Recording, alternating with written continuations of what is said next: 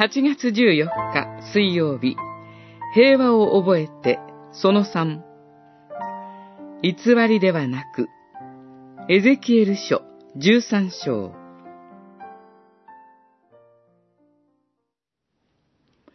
平和がないのに、彼らが平和だと言って私の民を惑わすのは、壁を築くときに漆喰を上乗りするようなものだ。漆喰を上乗りする者に言いなさい。それは剥がれ落ちると。豪雨が襲えば、氷よ。お前たちも石のように落ちてくるし、暴風も突如として起こる。十三章、十節、十一節。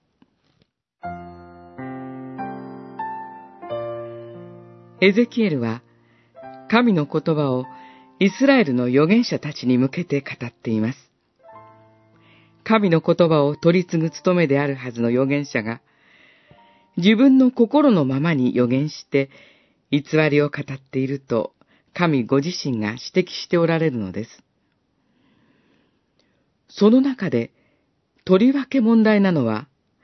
安易に平和を約束してしまうことだと言います。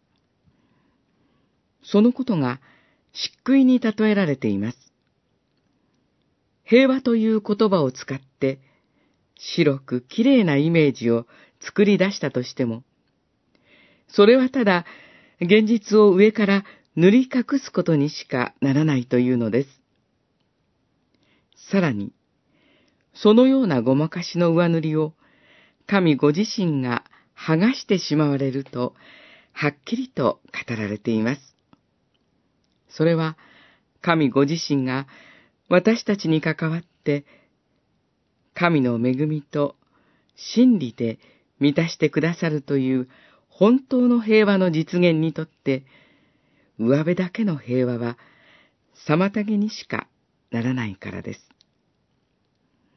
様々な立場から平和という言葉が語られるこの時、まず私たち自身が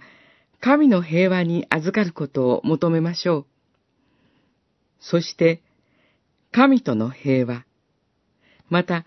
教会の平和を新たにしていただくことを共に祈り求めたいのです。